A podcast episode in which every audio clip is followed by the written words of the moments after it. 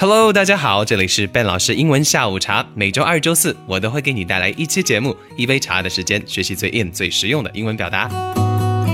如果你有任何意见，还有想要提问给 Ben 老师的话，欢迎大家在我们的微信平台上跟我留言。我们的微信平台地址是 i talk 短横 Ben，i t a l k 短横 b e n。在周二的节目当中呢，我回答了很多同学在网上跟我提出的问题当中的一个啊，一个同学说：“老师，我是在外企工作，想要跟领导请假，我的领导是外国人，那请假的英文怎么说呢？”在上节课的节目当中，我们聊到了 holiday 跟 vacation，以及我们在呃工作当中请一天两天这种病假或者事假的表达叫什么？还还记不记得？Yes, that's right. Take a leave. Or have a leave or ask for a leave.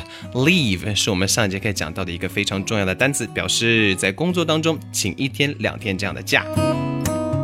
话又说回来，leave 这个字其实是比较正式的请假的用词。我们在平时的工作当中有很多的短语还有习惯表达可以用来表示请假，而听起来呢会更加的接地气儿一点。那今天我们就赶快来学习一下这些接地气的短语还有结构喽！拿出笔记本准备上课了。今天我们要学习的第一个句型叫做 I need to take some time off today. I need to take some time off today. Take time off. Take time off 是请假的一个短语。其实这里用了一个结构哈，叫做 time off。Time off。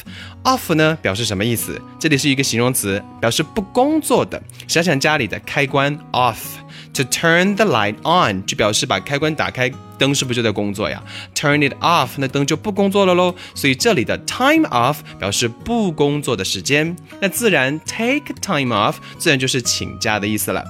那如果我们这个地方想一想，把 time，time 是表示一个抽象的时间，对不对？那如果把这个 time 换成其他的具体的时间，还可以表示更具体的请多久的一个假期了。Like I need to take a day off，我想要请一天的假。I'd like to take a couple of days off，我想要请几天的假。Maybe I'd like to take a week off，我想要请一周的假。如果想明天请假呢 ？Yes, that's right. I'd like to take tomorrow off. 我明天能够请假休息一天吗？Can I take tomorrow off? Can I take tomorrow off? 值得注意的是，这里的 take time off 的 take 有时候可以把它换成 have h a v e 的 have have time off 意思也是一样的。但是有没有想过？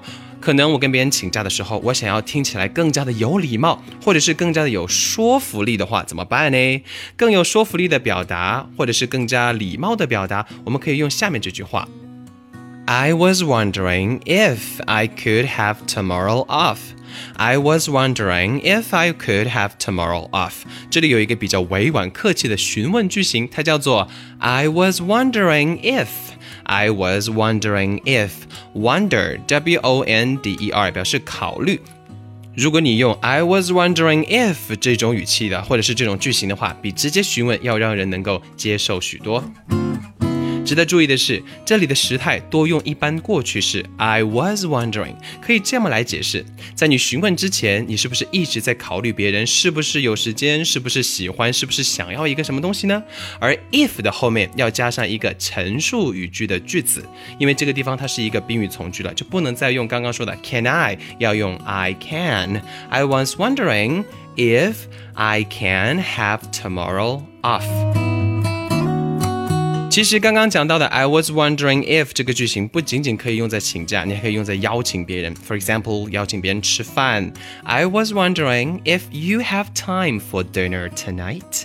我今天晚上想请你吃个饭，不知道你有没有时间？或者想要邀请别人看一部电影什么，你也可以说 I was wondering if you are Pixels，不知道你有没有时间，感兴趣看一部电影啊？好像像素大战不错哦。甚至你还可以用这句话来表达你对一个人的爱慕之情。I was wondering if there is any chance that I could be your boyfriend. I was wondering if there is any chance that I could be your boyfriend. 熟练的掌握这个句型，能够让你的邀请更加有可能实现哦。刚刚我们学到的这个句型呢，是以一种非常委婉或者客气的方式询问别人。那如果你想要请假，特别是有时候想要请病假的时候，如何让你的这一个病假让别人听起来更加的真实，更加的有说服力呢？其实很简单，你就把你自己现在身体的一些状况或者是一些情况啊，把理由给别人。教大家几个句型，第一个句型是 I am feeling a bit under the weather. I'm feeling a bit under the weather. 这个地方有一个结构叫做 under the weather. Under 在什么东西的下边？这里在什么东西的下面呢？Under the weather. W E A T H E R. W E A T H E R. Under the weather 在天气底下，这是什么意思呀？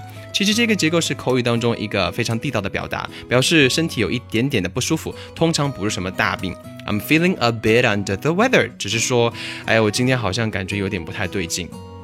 值得注意的是，刚刚在那个句子当中，我们用到了一个时态 I'm feeling，这里的 be feeling，很多同学会觉得啊，这是现在进行时，表示啊我正在感觉到怎么样，是不是？其实，在这个地方，它表示的是什么呢？表示的是近一段时间以来，或者是最近的这一段时间当中，都感觉到一个什么样的情况？I'm feeling a bit under the weather。哎呀，我最近好像有一点点不太舒服了。除了这一个句型呢，我们再看看下一个。I think I came down with the flu or something. I don't want to pass it to the whole office. 这里有一个结构非常的棒。首先第一个叫做 come down with，come down with。come 是来，down 是下，come down 表示下来，with 表示什么呢？表示一种原因，come down with。 就是指的因为什么东西而下来，什么东西下来了？你的身体状况，你的健康状况。I think I came down with a flu。这里的 flu，f l u，表示的是流感。I came down with flu or something，说的是，哎呀，我好像染上了这一个流感，身体很不舒服。那接下来怎么办呢？你要表示一种非常伟大的一种感觉。你说，I don't want to pass it to the whole office。I don't want to，我不想 pass it to。pass 表示传递，那这个地方 pass something to somebody 的结构，就是口语当中可以说把一个什么东西，把一种疾病啊传染给某人了，pass it to the whole office。我可不想把这个流感传染给整个办公室的人哦。再把这句话说一遍。I think I came down with the flu or something.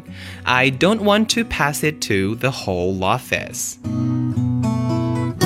All right，我们聊了这么多跟请假相关的一些表达，其实呢，不管是在工作上还是在学校里，这些用法都能够用得到。只有每天用心的重复操练，才能够在日后必要的时候脱口而出。不要学了就忘了哈，那样等于浪费自己的时间还有青春了。如果你有任何问题想要本老师帮你解答的话，欢迎大家在我们的微信平台上或者是我的微博上给我留言。我的微信平台地址是 i talk 短横 ben，i t a l k 短横 b e n。